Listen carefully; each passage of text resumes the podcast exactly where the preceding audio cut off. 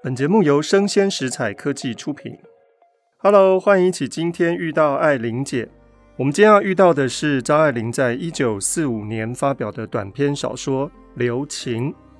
这是张爱玲在抗战结束之前发表的一篇非常有意思的小说。有些人甚至觉得她的成就高过于《金锁记》《倾城之恋》。那是不是真的是这样呢？这篇小说。在说的是一个老先生，大概六十岁，他叫做米金尧。米是白米的米，金是亮晶晶的金，尧是尧舜的尧。米金尧先生他的太太生病了，但他现在跟一个姨太太住在一起。这位姨太太就是我们的女主角，叫做淳于敦凤。敦是敦厚的敦，凤是凤凰的凤。小说的一开场。他们家十一月里就生了火。一开始我们就看到，哇，这是一个有钱人家哦。因为在上海十一月其实并不是最冷的季节，但居然他们家就已经生了火了，而且是一个小小的火盆，雪白的灰里窝着红炭。在那个时候，煤球炉是有钱人家才用得起的，一般人家是用不起的。所以可见得米金尧先生是非常的有钱，而敦凤这位姨太太呢，似乎也嫁对了人家。炭起初是树木，后来死了，现在身子里通过红莹莹的火又活过来，然而活着就快成灰了。张爱玲真的是一个意象大师，她一开始就用火盆里面的炭。原来是树木来形容这对夫妻啊，其实都是再一次的婚姻。尤其是敦凤，她的生命像是树木，死了又变成了炭，又活了过来，但是即将要成灰。这同时也是米金尧先生的命运，也就是这对夫妻他们家生的火呢，就是这对夫妻他们的生命的外化。他的第一个生命是青绿色的，第二个是暗红的。火盆有炭气，丢了一只红枣到里面，红枣燃烧起来，发出腊八粥的甜香。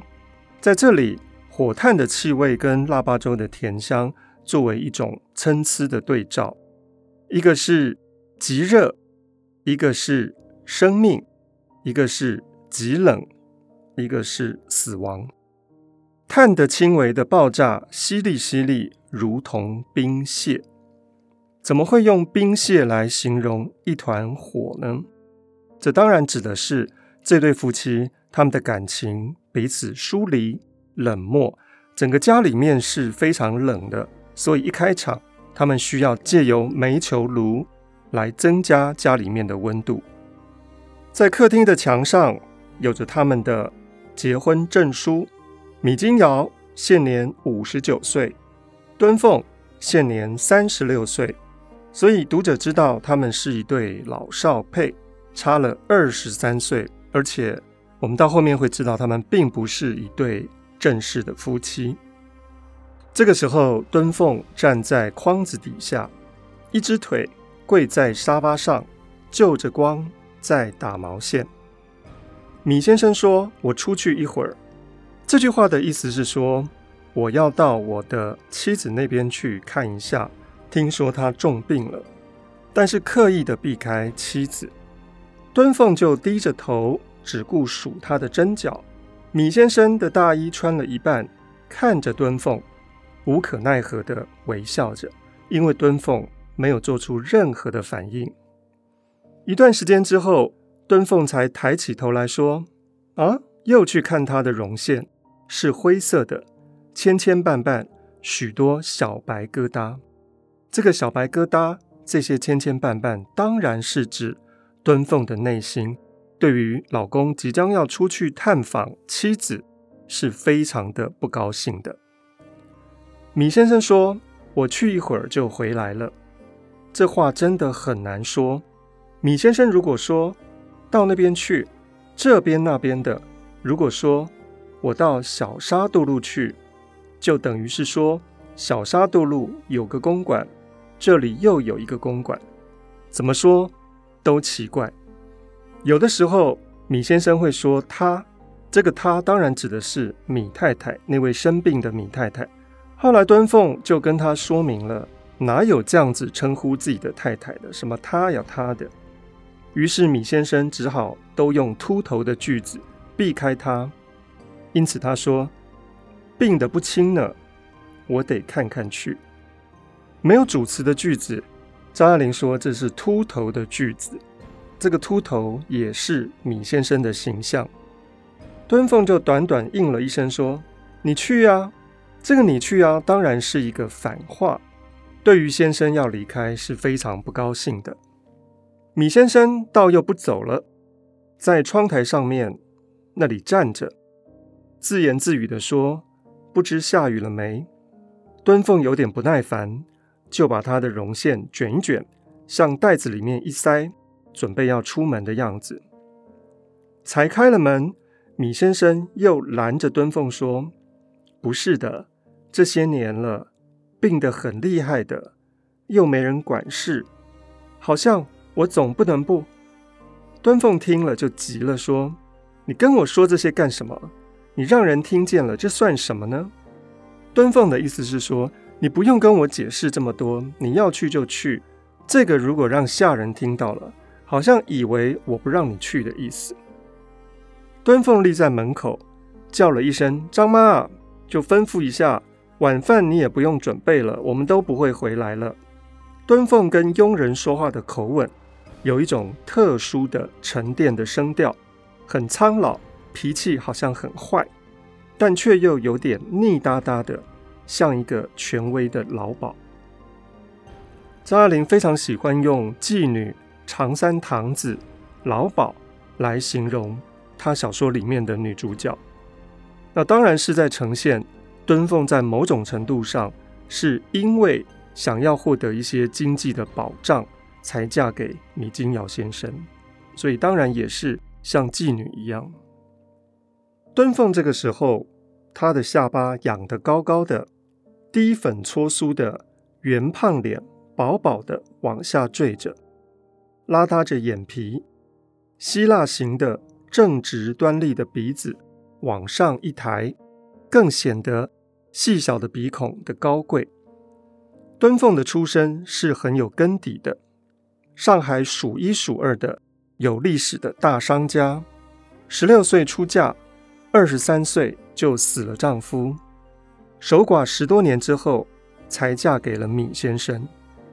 她现在很快乐哦，但是也不过分，因为那就是她应该得到的。敦凤拿着皮包，拿着袋子，披上了大衣，包在一层层的衣服里面的身体，白胖胖的。石朵朵的，像一个清水粽子。米先生就跟在他后面说：“你也要出去吗？”敦凤说：“我到舅母家去，反正你的饭也不见得回来吃了，省得家里面要弄饭。今天没有我吃的菜，都是你的，一个砂锅，一个鱼冻子，都是特地为你做的。”我们这里可以看到，敦凤生气归生气，但是其实在一般的晚餐上面，还是准备了给米先生吃的东西。这是敦凤照顾米先生、体贴米先生的心意。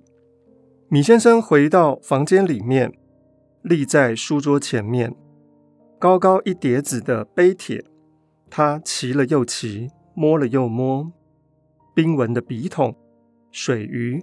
铜池子碰上去都是冷的，阴天更显得家里面窗明几净。他在犹豫到底要不要出门呢？他在等他的太太吗？敦凤在出来的时候，米先生依然还在房间里面摸摸这个挪挪那个。敦凤就说：“咦，你还没走啊？”米先生笑了一笑，也不回答。敦凤就自己出去了。米先生跟在后面，敦凤只当没看见米先生在后面，快步地走到对街去，又怕他在后面气喘吁吁，一路追赶。敦凤虽然和米先生生气，也不愿意使米先生露出老态来，追不上他，因此有意的拣有汽车经过的时候才过街，于是就耽搁了一会儿。两个人走了一截子路，有点下雨，敦凤怕他的大衣给弄潮了，所以想把大衣脱下来，手里又有袋子，实在是很累赘。米先生这个时候快步走上前来，拿着他的皮包跟网袋，一一接了过来，就问说：“怎么，你要脱大衣吗？”又说：“别冻着了，叫部三轮车吧。”于是米先生叫了一部双人的三轮车。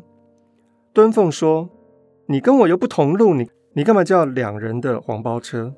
米先生说：“我跟你一块去吧。”敦凤这个时候似笑非笑地瞪了米先生一眼。敦凤从小是跟着他的父亲、老姨奶奶长大的，结了婚又生活在夫家的姨太太群中，不知不觉养成了像妓女户长三堂子那一路的娇媚。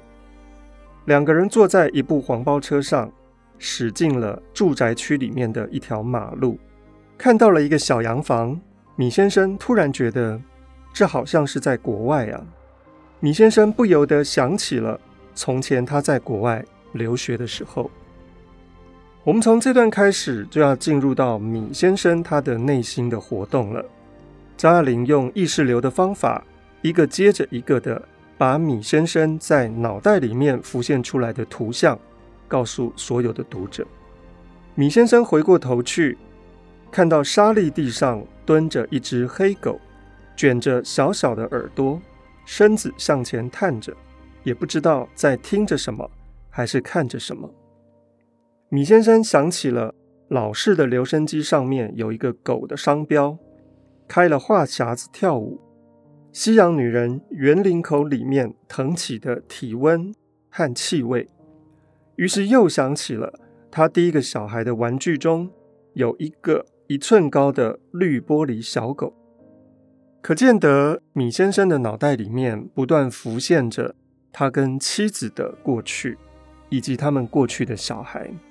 虽然这个时候他跟敦凤是坐在同一部车子里，米先生想起了半透明的那只绿玻璃小狗，牙齿就发酸。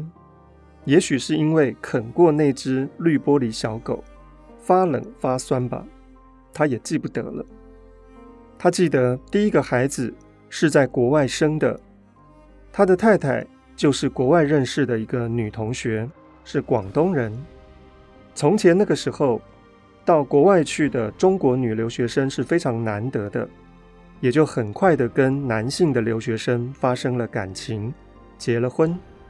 但米太太的神经质呢，她的暴躁呢，是米先生受不了的。很快的，他们日复一日的吵架，子女们也都纷纷受不了妈妈的脾气。那个时候，米先生记得一趟一趟的吵架，也没有什么值得纪念的快乐的回忆。然而，还是那些年轻、痛苦、仓皇的岁月，真正能够触到米先生的心。他们坐在车上，张爱玲形容微雨的天气。像一只棕黑的大狗，毛茸茸、湿哒哒的，冰冷的黑鼻尖凑到人的脸上来，嗅个不停。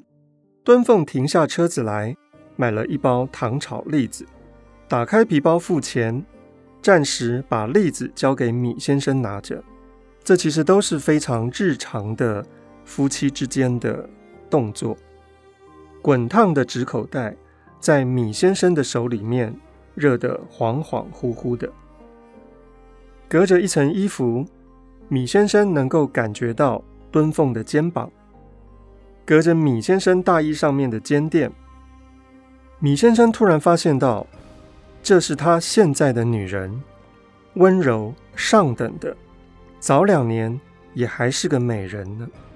这一次，米先生并没有冒冒失失的冲到婚姻里面去。却是预先打听好、计划好的，晚年可以享一点清福、艳福。当然，这个清福、艳福指的就是还算是美人的敦凤，可能弥补一些以前的不顺心吧。米先生发现到，跟敦凤生活在一起是非常疏离的，有的时候要说对不起，有的时候要说谢谢你。这段婚姻也不过就是谢谢你，对不起而已。三轮车经过了邮政局，类似现在的邮局。邮政局对面有一户人家，灰色的老式洋房，阳台上有一只大鹦鹉，凄厉的呱呱的叫着。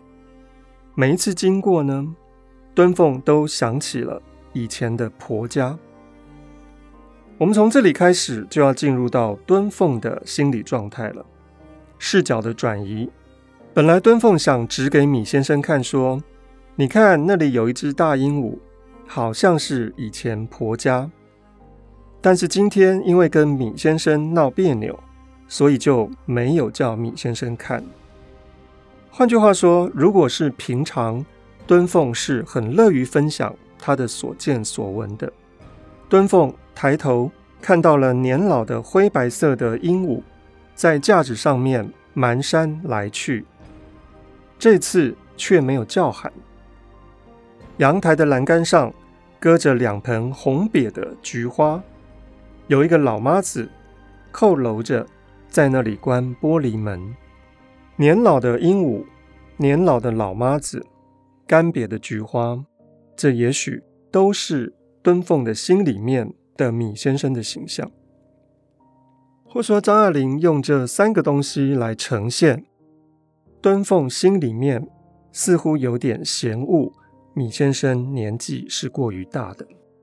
敦凤看到了一张报纸，上面有个影片叫做《一代婚潮》，他看到了这个广告，立刻想起了他自己，他不断地跟人家说。他是怎么结婚的？跟这个人是说这样，跟那个人是说那样。现在他自己回想起来，也搞不太清楚到底是怎么回事了。他只记得那个时候有一个做了瘪三的小叔子还来敲诈，要告诉米先生说，他的前任的丈夫是患梅毒死的，也就是小叔子威胁。要跟敦凤勒索，说敦凤身上有梅毒，让他的哥哥死掉了。于是就告诉米先生说：“你要娶的这个敦凤啊，是一个脏东西呢。”当然是瞎说的。不过仔细考察起来，敦凤记得他们家的少爷们没有一个没打过六零六的。六零六是什么呢？是在二十世纪初。治疗梅毒的针剂，所以敦凤记得她以前的老公的兄弟们其实都患有性病。敦凤现在要去的是她的舅妈家，米先生也只认识这门亲戚。换句话说，敦凤也不让米先生认识敦凤其他的亲戚。为什么呢？因为米先生还有一个太太在。不太好称呼到底米先生的身份是什么，或者敦凤的身份是什么，所以只能够去杨太太家。那杨老太太就是敦凤的舅妈，里面有表哥杨先生，还有表嫂杨太太。而杨太太之前跟米先生是有暧昧的关系的。米先生在第一段婚姻的时候，常常到杨太太家来索取温暖，因为杨太太把自己的家里搞得有点像是法国贵妇的沙龙，常常会有一些男性来聊天。米先生也是其中的一个，聊的内容大致上也都是在埋怨自己的太太。而敦凤跟米先生就是在杨太太的客厅里面认识的。这一天。杨太太跟杨先生正在吵架，非常洋派的，如同一对爱人般的在吵架。而米先生坐在旁边，有点吃醋。他当然吃的是杨太太的醋。张爱玲说：“米先生吃了隔壁醋，所以有意无意的就特别找敦凤说话。米先生对敦凤其实没有什么意思，借由跟敦凤说话来引起杨太太吃醋。没想到事情就这样开始了。敦凤是不愿意承认这件事情的，因为会太伤敦凤的心。敦凤的妒忌向来不是没有根据的。”他相信着自己。原来米先生跟敦凤并不是一见钟情，而是米先生想要跟杨太太聊天，没有办法，所以只好找了一个替代品敦凤。那没想到聊着聊着也就结婚了。所以敦凤会顾忌着杨太太。他们来到杨家，会发生一连串非常尴尬的。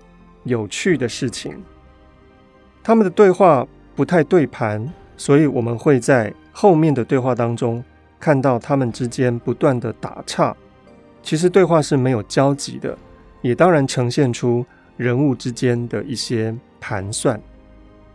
张爱玲非常擅长写这样的尴尬的对话，她喜欢这种尴尬的不和谐。所以，到底到了杨家发生了什么事情呢？我们下一回分解。